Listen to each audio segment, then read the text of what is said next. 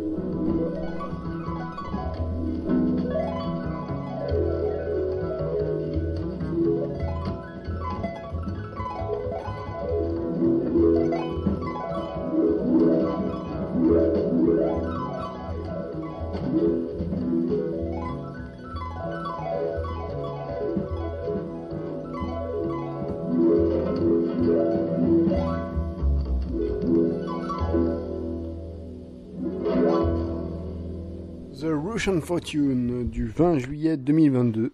Ça y est, nous y sommes. Récidive en casse-tête. Donc on vient un instant d'écouter Atomic Peace par Alice Coltrane. La frangine de John Coltrane, euh, elle jouait de la harpe. Donc nous savons tous, sans peut-être ne l'avoir jamais réellement pensé, que les habitudes que nous pouvons prendre esclaves ou non, corrompent l'esprit. Malgré que nous naissions libres, comme une propriété individuelle antérieure à toutes les lois humaines, on est libre, euh, on est libre euh, et tout le monde n'est personne. Alors, tout le monde n'est personne, à comprendre que tout le monde du verbe naître on n'est personne. Et tout le monde ne peut pas être personne. C'est-à-dire qu'avec l'évolution du temps, au bout de deux secondes, on est quelqu'un. Quand on est. Bon, peut-être pas au bout de deux secondes, ça dépend. Quoique, le regard, le regard des gens, cette. Ouais, rien de ta mère, par exemple, il y aura au moins celui de ta mère. Euh, donc j'en étais où? Voilà. La politique totalitaire ou démocratique dirige la liberté s'écoulant dans un entonnoir avec un orifice qui euh, s'amoindrit, qui devient de plus en plus euh, petit. La meilleure voie pour gagner des cœurs est bien la persuasion. Jadis, les peuples furent d'ailleurs très très naïfs, pour arriver à aujourd'hui, où la persuasion devient individuelle, mécontente du pouvoir. C'est-à-dire que chacun d'entre nous on arrive à se persuader et euh, on se persuade nous-mêmes. C'est peut-être aussi une, truc de l'individualisme. On se persuade nous-mêmes et peut-être à partir de là, des, conflits euh, intérieurs, des guerres euh, intérieures vont se développer à l'extérieur, pour, vont pouvoir naître des révolutions éventuellement. J'espère pas, mais voilà. donc il coûterait pour ça plus de pouvoir au, modernisme de détruire la laisse qu'il nous a donnée. Il est sympa, il nous a filé une laisse, mais pour lui ça coûterait plus cher de, pas de couper mais de détruire la laisse, de l'enterrer quoi, qu'il nous porte, et moins d'argent s'il laissait l'émancipation à ses peuples. C'est-à-dire que si ça lui coûte cher de d'avoir du pouvoir, de nous maintenir, mais s'il était moins euh, avide de pouvoir, il, aurait plus d'argent. Or, chacun de nous a une part de responsabilité dans les crimes qu'engendre la servitude qu'on donne. C'est-à-dire qu'on s'est euh, quand même euh, laissé faire, on se laisse séduire par tout ce qu'il nous propose. Ouais. Donc maintenant, on va écouter For You de Stinky Toys avec Jacques No. Euh, vous savez, euh, c'était à mon avis l'équivalent de, euh, de Marquis de Sade, mais à Paris, quoi. À Paris, y a, mais j'ai découvert, il y a plein de groupes dans les années 80, mais des groupes mortels, quoi. Tu vois, Stinky Toys ou Marquis de Sade, il y a une espèce d'empreinte anglo-saxonne. Mais il y a des groupes, putain, tu te demandes d'où ça sort, quoi. Vraiment, excellent. Allez for you.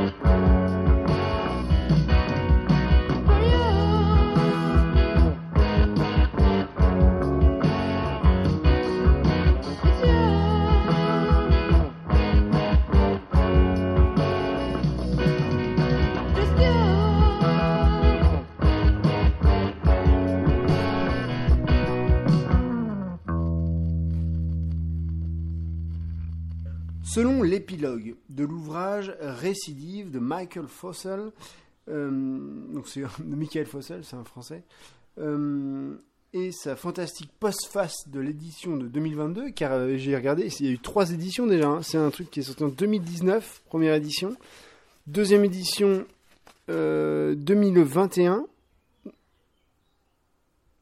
donc 2019, 2021, et là 2022.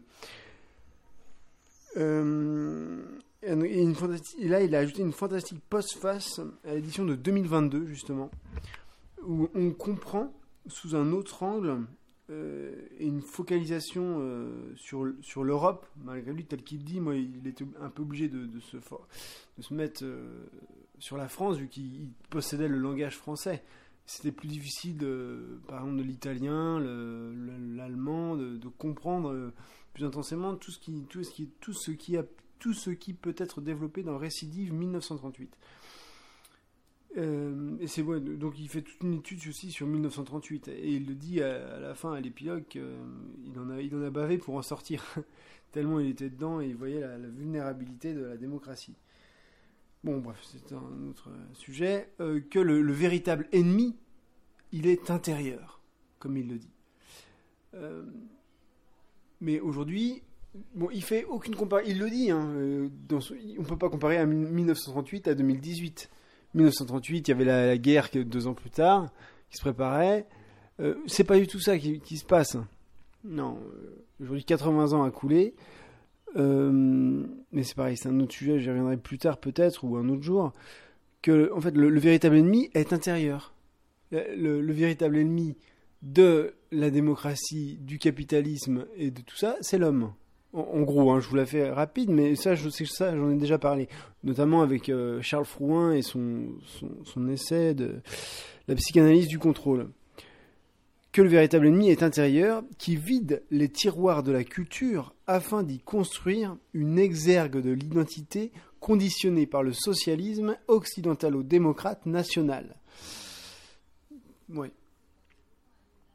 Donc les, consensus de la démocratie véritable, après s'être effrité durant des décennies, a perdu un bout en 2018, lors de l'épisode des Gilets jaunes. Là, c'était la, rébellion, c'était, mais ça s'est fait bouffer tout de suite. Et donc en 38 aussi, il y avait le Front populaire en 36, et qui deux ans plus tard, euh, ils ont eu la semaine des 40 heures en 36, et puis en 38 c'était fini quoi.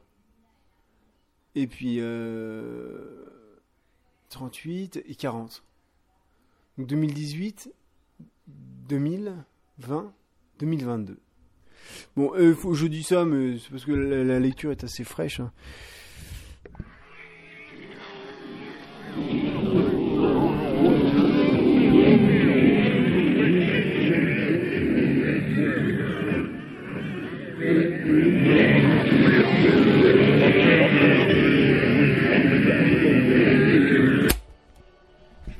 Rassemblement national a percé aux législatives hein, en France.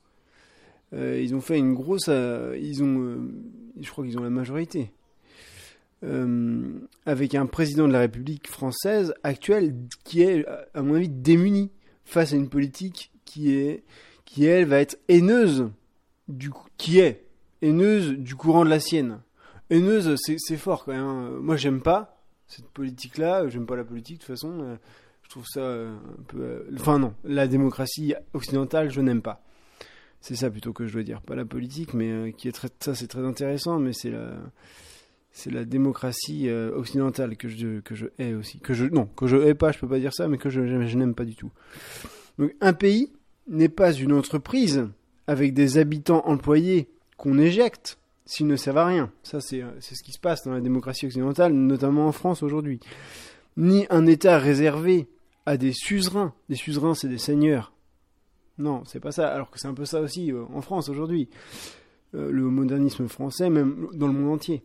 Sans ne donner de droit, enfin dans l'occidentalisme mondial.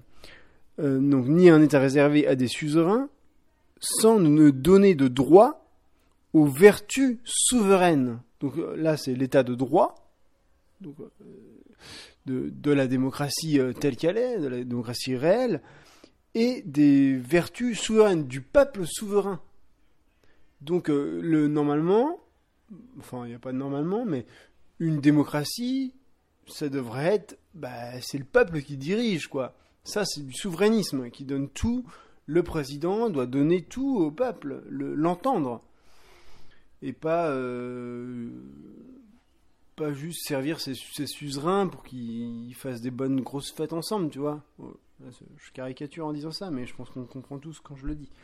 Donc dans un sens, les députés élus du RN ou de Mélenchon ne soutiendront pas Macron, mais pourraient s'ouvrir une porte dans laquelle pourrait s'y engouffrer un dictateur voisin. Aujourd'hui, on voit tous duquel je parle, euh, mais ça peut être un autre. Hein. Et euh, ça peut ne pas arriver. La, porte peut s'ouvrir, quoi. Euh, et la matérialité de l'occidentalisation. Donc là, on peut penser au gaz, hein, ou à l'énergie. Ça, ça c'est un exemple, les énergies, ça assèche les espoirs, la matérialité de l'occidentalisation, l'objectif, l'aspect matériel. Ça assèche les espoirs. L'espoir qui est lui immanent d'atteindre l'atteinte de l'escalier, l'espoir d'être mené jusqu'à l'accès supérieur, de comprendre. À présent, on va écouter Pipoloi Cocainum de moi. Ouais, qui, qui est pas mal. Ouais, ouais, ouais.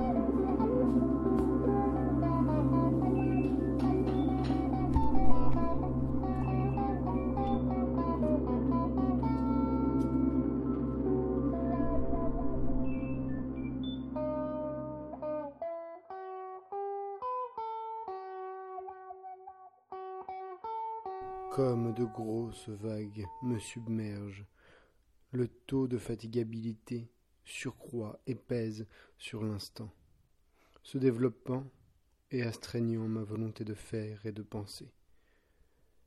L'accès au rêve fait dériver les futurs dans l'océan. La respiration perd son objectif, la soif de connaître pour comprendre s'allège dans le temps qui s'étouffe. Alors j'avais noté ça, euh, j'étais euh, effondré, j'arrivais plus à bouger. Et c'est une fois que j'ai pu bouger, réussi à sortir de un état catatonique peut-être, euh, que j'ai noté ça. Et je me discutais avec un proche, il me dit ça, c'est la, pesanteur inconsciente qui, qui, qui, touche ceux justement qui se posent des questions, qui réfléchissent. Euh, moi, j'ai dit avant ça, je disais plutôt c'est la, la, sensibilité. Il faut avoir une sensibilité peut-être pour euh, parce que c'était fort. Hein, ce que ce que je viens de vous lire, c'était vraiment fort à mes yeux. Et euh, là, j'ai fait des, des, ponts avec. Enfin, y. Je me suis dit, j'ai écrit d'ailleurs. Il y a un rapport avec la caverne bleue et euh, The Lighthouse Keeper.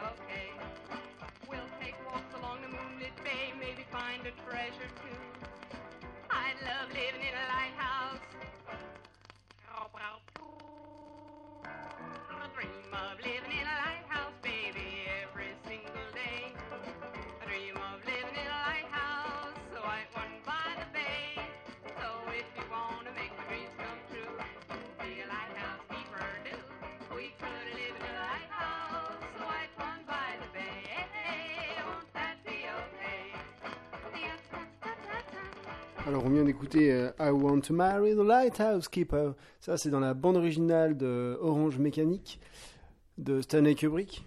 Euh, et donc euh, le Lighthouse Keeper c'est le, le, veilleur des phares de nuit. Vous savez, avant il y avait des phares pour prévenir au bord de l'eau, de la côte, pour prévenir les bateaux quoi. Le phare d'Alexandrie par exemple. Bon. Bref, et je vous parlais de rêves que j'ai pu faire dans les mêmes moments que ça en ce moment là. En fait, j'ai fait un rêve, c'était une caverne. C'est un rêve, donc on va dire que c'était une caverne qui était illuminée de l'intérieur euh, comme un, reflet, un, gros truc de néon bleu qui en ressortait, quoi. Une grosse lumière épaisse, quoi, qui, ressortait euh, comme un réacteur de, de vaisseau spatial, quoi. Tu vois, le Faucon Millennium, eh ben, c'était les réacteurs, mais c'était vraiment bleu, quoi. C'était ça. Et euh, c'était surpuissant. Donc j'ai fait un rêve comme ça, et, puis euh, bah après voilà, fin, fin de la nuit. Donc euh, ça continue. Euh, après, le rêve suivant, c'était le lendemain, je crois, au matin. c'est une vision extrêmement floue, quoi. Déjà les rêves c'est jamais très clair, mais là je savais que dans le rêve que c'était flou, c'était un schéma, un dessin sur un mur, et c'était un dessin d'un mur de la caverne sûrement. Et c'était, vous savez, le style Maya, Inca, Aztèque, euh, je sais pas trop. Euh, en tout cas, un objectif mystérieux et sacré. Ça m'a semblé être. Euh, c'était, ouais, comme je vous dis, sûrement à l'intérieur de, la caverne. Et donc là, je me suis dit, veilleur. Mais qu'est-ce que c'est Parce que, après, donc, dans la journée qui a suivi ce, rêve très très flou de, cette image du, au mur, j'ai trouvé un livre, Le Phare numéro 23. C'est un livre de SF. Je ne sais plus le nom de l'auteur. Dans une librairie d'occasion. Et euh, pareil, je, tombe sur un. Je me baladais sur un DVD que j'ai pas acheté non plus. Euh, c'était euh, The Lighthouse, je crois. C'était avec Willem Dafoe et Robert Par Parkinson, Parkinson, je crois. Parkinson, pa Parkinson, ouais. C'était avec ces deux mecs-là. Et donc là, encore cette histoire de, phare, quoi, qui m'est venue. Euh... Je n'en ai pas parlé avant, peut-être. Si? Non, peut-être pas. Si. Non. Bon, en tout cas, il y a ce, bah si, avec le, Lighthouse Keeper, le, morceau de musique. Donc là, je, je, vous l'ai mis pour ça, en fait. Parce qu'il y a eu un moment des signes qui m'ont dit, c'est quoi? Et donc, qu'est-ce que ça veut dire? En fait, j'essaie de trouver des...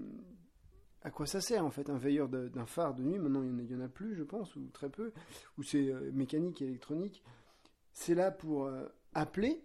Voilà, on est ici. Ça prévient qu'on est ici. Ça signale aussi et euh, ça signale au, bateau euh, dans la nuit. Ça les sauve même. Ça sauve des fois. Ça sauve des tempêtes ou je ne sais pas, n'importe quoi, tu vois. C'est là.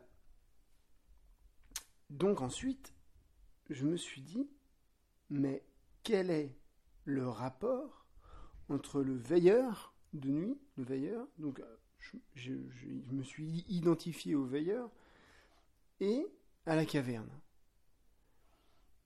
Alors, euh, je me suis dit, il y a longtemps, il y a plusieurs années, euh, j'avais écrit le texte de La Chimère, qu'on va écouter euh, plus tard dans cette émission.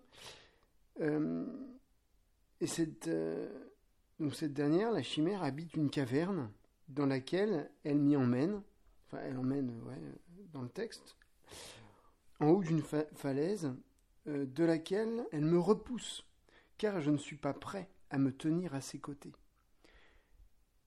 Elle est aussi le monstre de la littérature dans le texte. Au bout de plusieurs années, je comprends de plus en plus. Je, m'approche du but, quoi. Euh, du but, je comprends, je me pose des questions, j'essaie de trouver. Euh, je veille, je préviens, je signale. Et, ça, et j'appelle. En fait, c'est ce que je fais dans mes quotidiennes. Euh, avec Johnny Tifbeck. Euh, c'est ce que je fais dans les émissions de radio The and Fortune. J'essaye de, de, signaler, de prévenir, comme, beaucoup de gens, euh, comme beaucoup de veilleurs. Il y a beaucoup de veilleurs hein, dans les phares. Il y en a beaucoup. Et c'est peut-être de la caverne des anciens dont il est question dans le rêve. Alors cette caverne des anciens, c'est, euh, j'appelle ça, enfin, c'est un bouquin, un bouquin un peu ésotérique quand même. C'est un endroit où se relient chacune des dimensions des différents mondes. Vous voyez, cette caverne avec cette lumière bleue. Donc maintenant, on va écouter La Chimère, avec un montage antépop.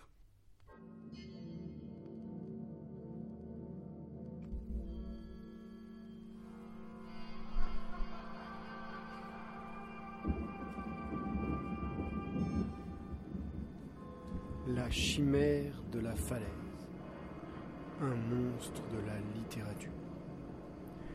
Un personnage, chimère, mi-homme, mi-monstre, griffa de morsure, grignota, mâchouilla, dévora le manuscrit. Il me semblait être loin du monde et proche de son inconscience. Ses premières déglutitions débouchèrent sur une digestion en gargouillis ventriculaire et me confièrent des rêves licenciés du monde traduisant des mal-êtres schizophrènes. Au comble de la perception, la chimère était envahie d'une spiritualité hors du commun. Elle volait au-dessus, dansait Dix ans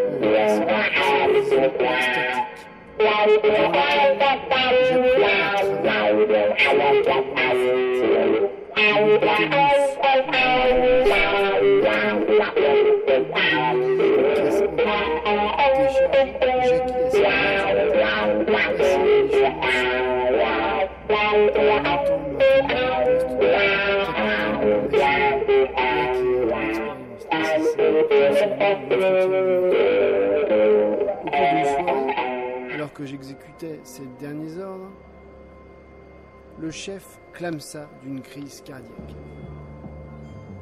J'étais le second et devins le commandant du navire pour étudier les cartes de navigation.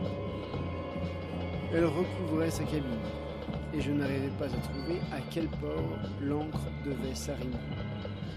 À certaines heures, sur le pont, il me semblait être au milieu de nulle. Ma longue vue pointait l'horizon, sur mer et océan, sans ne jamais découvrir terre. Au lever de chaque matin, un engouement se catapultait jusqu'à raison. Depuis une languette de survivance postée à l'embouchure des postes Pourtant, je rêvais, éveillé et couché dans mon lit, lorsque le timonier poussa un sifflet pour avertir qu'un reflet de verre se reflétait au loin et indiquait la direction du Nil. Mon engouement disparut et une joie inqualifiable me dégagea du souci d'être perdu. Chaloupe à la mer, je rejoignis l'éclat scintillant entre les vagues pour ensuite gouverner vers le limon de sable. Du vent secouait la marée, le canot était chahuté. Le long des coups de rame, je me penchais pour effleurer l'eau avec mes doigts, dans l'attente, le devoir et l'espérance de serrer la bouteille luisante au soleil. Je la sortis de l'eau. Une bulle d'air semblait l'avoir relâchée du récif situé à plusieurs pieds des abysses. L'eau iodée marquait la bouteille de pigments orangés, lacérant son col d'algue, qu'elle rime avec les fleurs, même ornementales. Dès l'ouverture, une odeur imprégnée et rappela celle que tout le monde connaît du territoire où on se sent abandonné. En glissant mes doigts par l'orifice, j'extractais un parchemin qui était tout visqueux, nappé de couches amniotiques, comme s'il avait séjourné dans les intestins d'une bête. Les phrases étaient incompréhensibles, écrites sous une forme inconnue, des syllabes d'un autre temps, parmi une poésie en prose charcutée et des mots à moitié effacés. Une infinité de silhouettes sortaient des consonnes et voyelles. Leurs ombres prospectaient. Elles sortaient des lettres, m'inspectaient et ses alentours. De ce langage, que je ne comprenais pas, s'émanait une force glaçante qui soudain m'empoigna, comme surprise de rencontrer quelqu'un. Son aura se faufilait le long de mon corps, s'emparait de mes sens. La lecture et ses mots m'emmenaient et me portaient, dans les murmures du silence, sur les baies d'une présence. Une fois sur l'île, la pluie commença à tomber. L'énergie qui s'infiltra entre ma peau et mes habits disparut. J'étais déboussolé, me sentais abandonné. J'avais les cheveux mouillés. Sur une plage, des gouttes coulaient sur mon front. Ma tête tournait. J'entendais des cris d'enfants, des explosions retentir. Je voyais des couleurs vives clignoter. Quand un monstre, pourvu d'un visage d'hommes et de plumes, se rapprochait en même temps qu'une tornade, me dingua dans ses souffles. Je fus brinque-ballé dans les airs, malmené dans le vent et ses courants. Survola des souvenirs, assis autour d'un feu de camp, pour arriver essoufflé en haut d'une falaise, la bouteille dans les mains. L'homme chimère est maintenant à côté de moi. Il me pousse de son univers. Je chute en frôlant la pierre, m'éloigne de son atmosphère. Je le vois, et son regard en haut du pic. Il claque des doigts. J'ouvre les yeux et me retrouve dans une situation déjà vécue. C'était une soirée où, sous la douche, je sentis mon corps et compris que je devais travailler pour accéder à la littérature. Jamais je n'aurais pensé devoir dégorger un monstre afin d'arriver à ceci. Il me tira de mon flashback, me poussa dans la cabine du navire. J'étais sonné. Après plusieurs minutes, je revins à moi, assis à la table, éclairé par une lunette de ma cabine, et commença à établir une définition de la littérature. Elle est omnisciente et décide comment nous appartenons. Tout à l'heure, j'ai trouvé des bouts d'intestin d'un monstre de la littérature dans une bouteille errante sur l'eau. À présent, je voyage dans ses pensées et rédige des rapports je m'étais effectivement éloigné de toi ses organes. sur un bout de chemin. L'analyse de quelques-uns de ces membres est interminable. J'en ai marre de devenir fou. Je brise donc la bouteille, renfermant des tas de mots exprimés dans des tas de démons et d'anciennes vérités. J'étais en quelque façon J'en ai assez d'éplucher des histoires ivres mortes au coin d'une mer ensoleillée asséché dans une bouteille vidée, gorgée par Exceptionnellement, gorgée. La pour répugnance le tu ne monstre qui pas de noie ses montrer auteurs. d'emblée pour mon Il activité se délecte littéraire de leur le âme et se sert d'eux pour diffuser et consommer la littéra. Une drogue qui agit comme comburant en grillant l'instant par l'inspiration.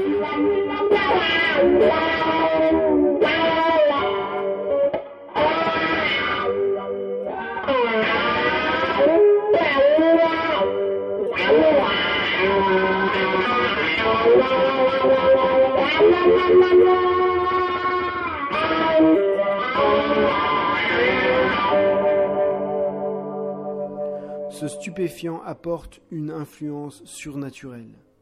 Le monstre la propage à travers mots et paroles, laissant leur effet graviter dans les encres et activer leurs interprétations. Les réactions sont des explorations de l'inconnu, pouvant mener à une découverte essentielle ou aboutir à un rejet, comme un appel au secours retranscrit et bouché d'une bouteille lancée. à En revanche, la littéra peut entraîner une toxicomanie et devenir indispensable. Il existe des sevrages menant à une normalisation du sujet. Je m'y refuse. Et m'envoie des lignes de mots que le monstre dit contre des pesants de raison.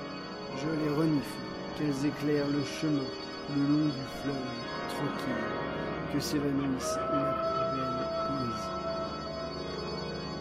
Parmi le tesson de la bouteille éclatée sont des résidus de littéra vomis par des auteurs, des ébauches incompréhensibles d'histoires meublées d'existences aveugles ou gémissent les mots, sautant de mars en mars, juxtaposant les bouts de biographie et de fables, entre les morceaux de verre, les bouts d'histoires dégueulées cherchent celle qui les a rassemblés.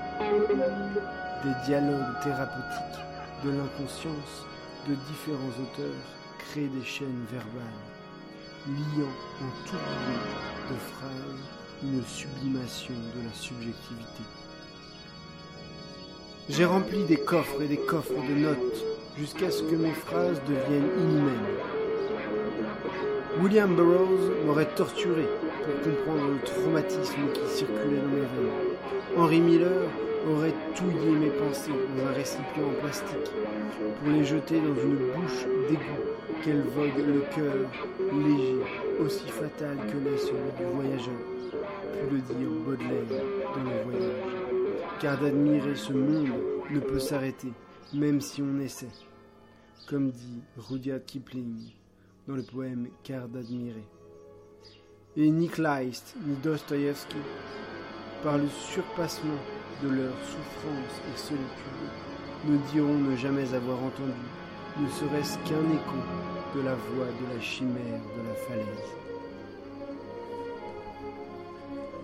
C'est dans une grotte, ouverte sur le bleu de l'océan, que j'ai pénétré dans son temple. Le personnage chimère, mi-homme, mi-monstre, est ivre de lecture et parle en dormant.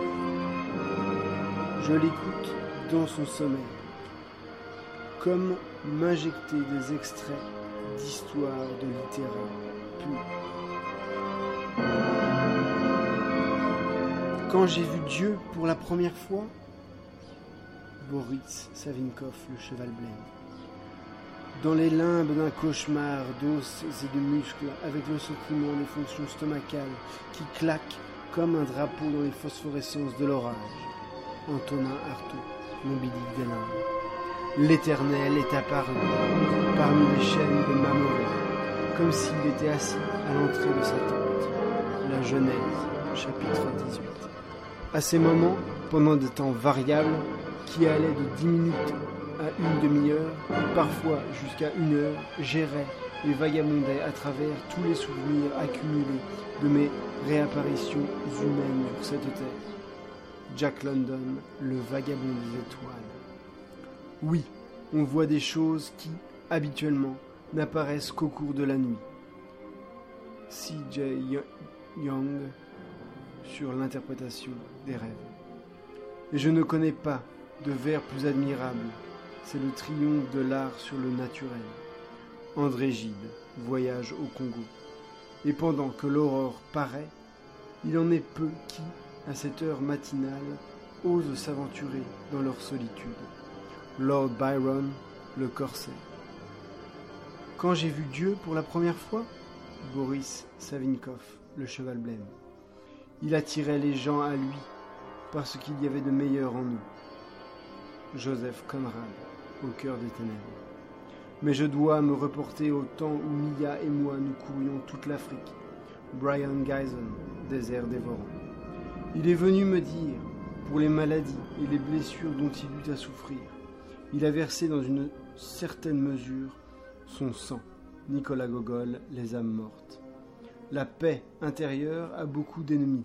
Sur le plan moral, on trouve d'une part la colère, l'impatience et la violence sous toutes ses formes. Aldous Huxley, Les portes de la perception. It is hiding below the intellect. Picture of Dorian Gray, Oscar Wilde. Tout démoniaque méprise la réalité parce qu'elle ne peut lui suffire. Stephen Zweig, Combat avec le démon. Le recueil de mes longs rêves était à peine commencé, et déjà je sentais qu'il touchait à sa fin. Jean-Jacques Rousseau, Rêverie du promeneur solitaire. Sans chiquer. Je dois bien convenir que ma tête n'a jamais été solide. Céline, voyage au bout de la nuit. Puis j'entendis la sirène et le jour où vous ne l'entendez plus. C'est que votre tour est arrivé. Charles Bukowski, Pulp. Malgré sa gueule de bois, le monstre de la littérature se réveilla, me vit et me demanda de partir de l'écriture, que personne ne découvre qu'il appartienne à la réalité.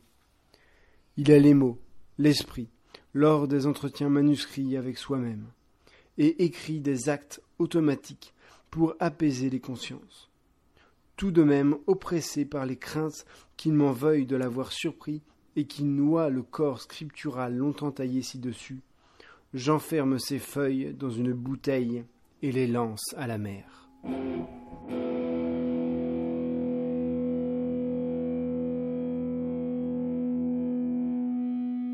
Donc ce texte, je l'ai écrit, c'était à mes débuts à la radio de JTFM en 2010, je crois. Je l'ai écrit à cette période. Euh, ouais. Et, euh, c'est qu'en fait, vient, vient se rapprocher euh, le texte au rêve par rapport à cette caverne qui m'a tout de suite rappelé euh, la chimère, le monstre de la littérature. Et cette caverne, donc, euh, si je reviens à mes rêves, à laquelle j'accède, parce que j'ai justement décidé de passer à autre chose. J'ai décidé par la force des choses aussi. Et il en a été de même lors des voyages initiatiques de ma jeunesse, je pourrais dire. Bon, tant bien à Londres en 2005, lorsque j'ai découvert les bienfaits de la solitude, j'ai déjà. Euh, ouais, j'ai découvert les bienfaits de la solitude en, 2005. Ensuite, en 2009, surtout, entre-temps, il y en a eu plusieurs autres, mais en 2009 aussi à Houston, lorsque, avec mon épilepsie, j'ai découvert un autre monde. Et là, c'est le côté invisible dont je vous parle, qui là m'est apparu vraiment très fortement. Et donc là, à, chacun de ces voyages que j'ai pu faire, je quittais ma vie française et ses médicaments pour découvrir une autre phase de moi-même. Car je partais pas 15 euh, jours, hein. je partais plusieurs mois à chaque fois. Euh, donc à présent, je vais vous passer un enregistrement, pareil, en T-pop, radio, euh, que, que j'avais appelé Undead Sonate, que j'ai déjà peut-être passé.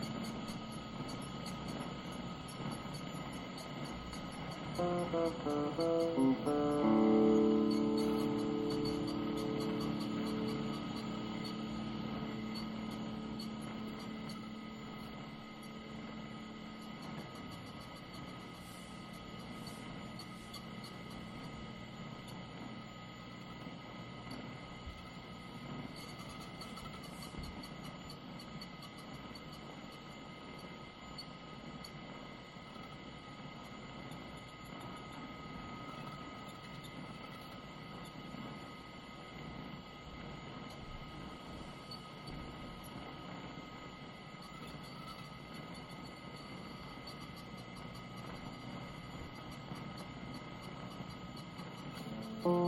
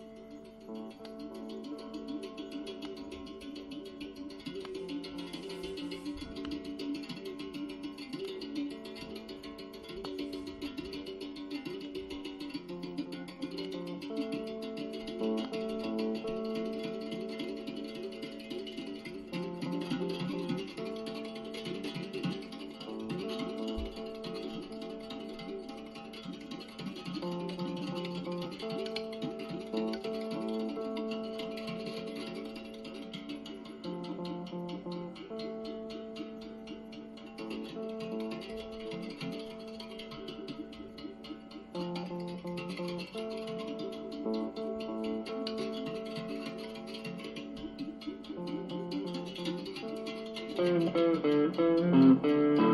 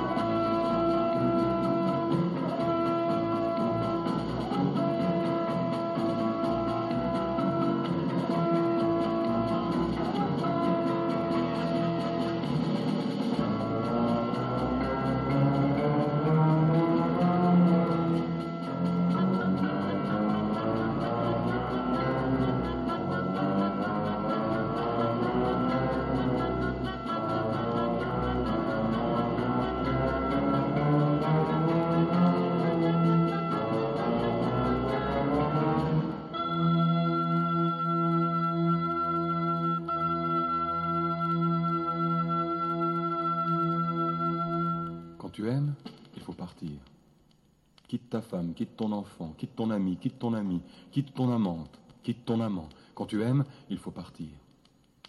Le monde est plein de nègres et de négresses, des femmes, des hommes, des hommes, des femmes. Regarde les beaux magasins. Ce fiacre, cet homme, cette femme, ce fiacre, et toutes les belles marchandises. Il y a l'air, il y a le vent, les montagnes, l'eau, le ciel, la terre, les enfants, les animaux, les plantes et le charbon de terre. Apprends à vendre, à acheter, à revendre. Donne, prends, donne, prends. Quand tu aimes, il faut savoir chanter, courir, manger, boire, siffler et apprendre à travailler. Quand tu aimes, il faut partir. Ne larmoie pas en souriant, ne te niche pas entre deux seins. Respire, marche, pars, va-t'en. Je prends mon bain et je regarde. Je vois la bouche que je connais, la main, la jambe, l'œil. Je prends mon bain et je regarde. Le monde entier est toujours là, la vie pleine de choses surprenantes. Je sors de la pharmacie. Je descends juste de la bascule. Je pèse mes 80 kilos.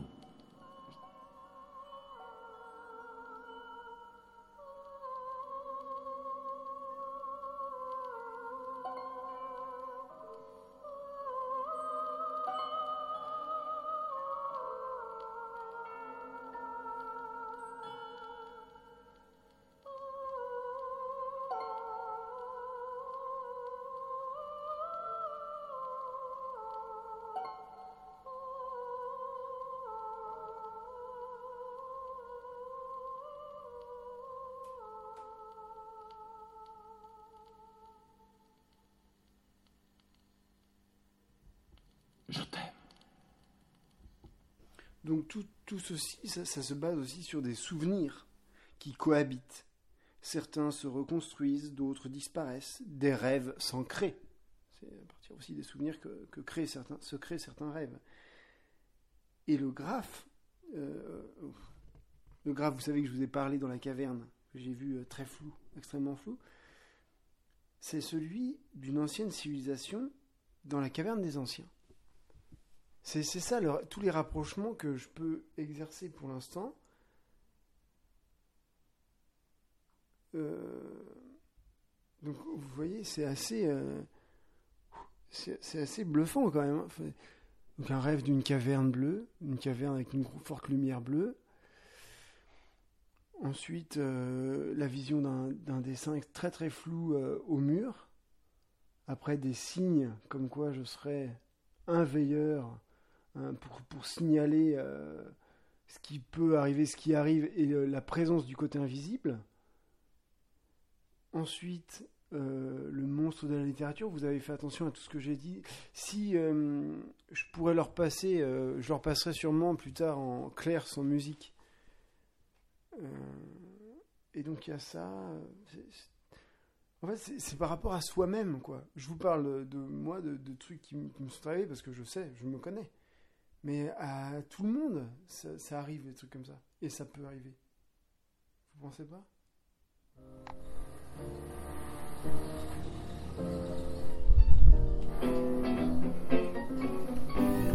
FM. C'est la fortune russe. Helmut Schwartz.